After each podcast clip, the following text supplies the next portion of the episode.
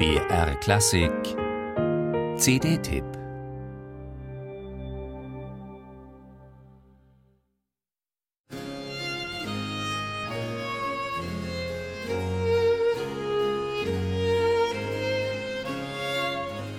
Dass Johann Pachelbel mehr ist als nur der Komponist des unverwüstlichen Handy-Klingelton-Kanons, hat sich inzwischen längst herumgesprochen.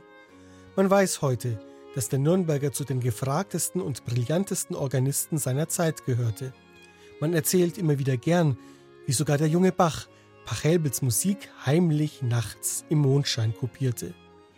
Und die süße Melancholie von Pachelbels unaufhaltsam dahinfließenden Variationssätzen hat schon so manchen zu Tränen gerührt.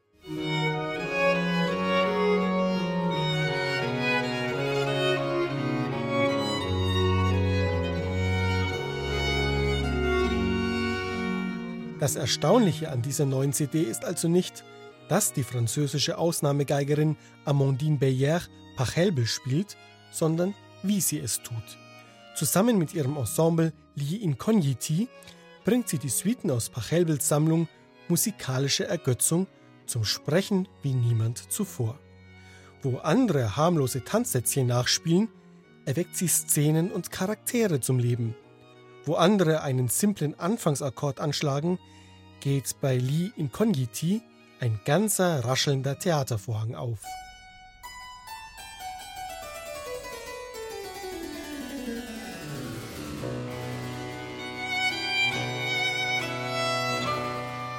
Aus einer braven Melodielinie macht Amandine Beyer mit Hilfe von Verzierungen und kleinen Durchgangsnoten eine übermütige Geschichte.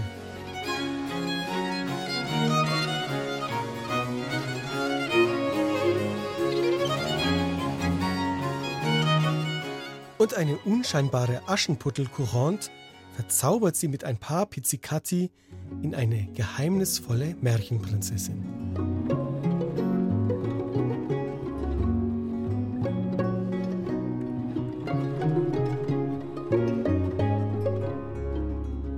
Kein Zweifel, die Suiten sind das Meisterwerk eines reifen Komponisten.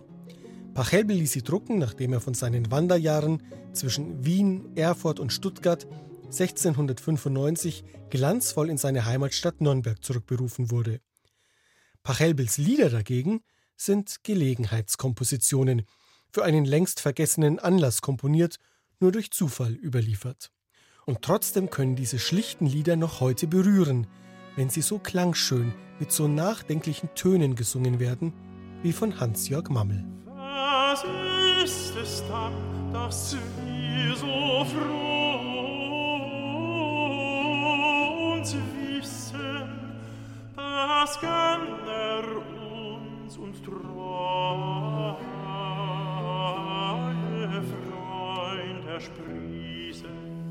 Trauer und Freude, Zärtlichkeit und Überschwang, Komik und Melancholie.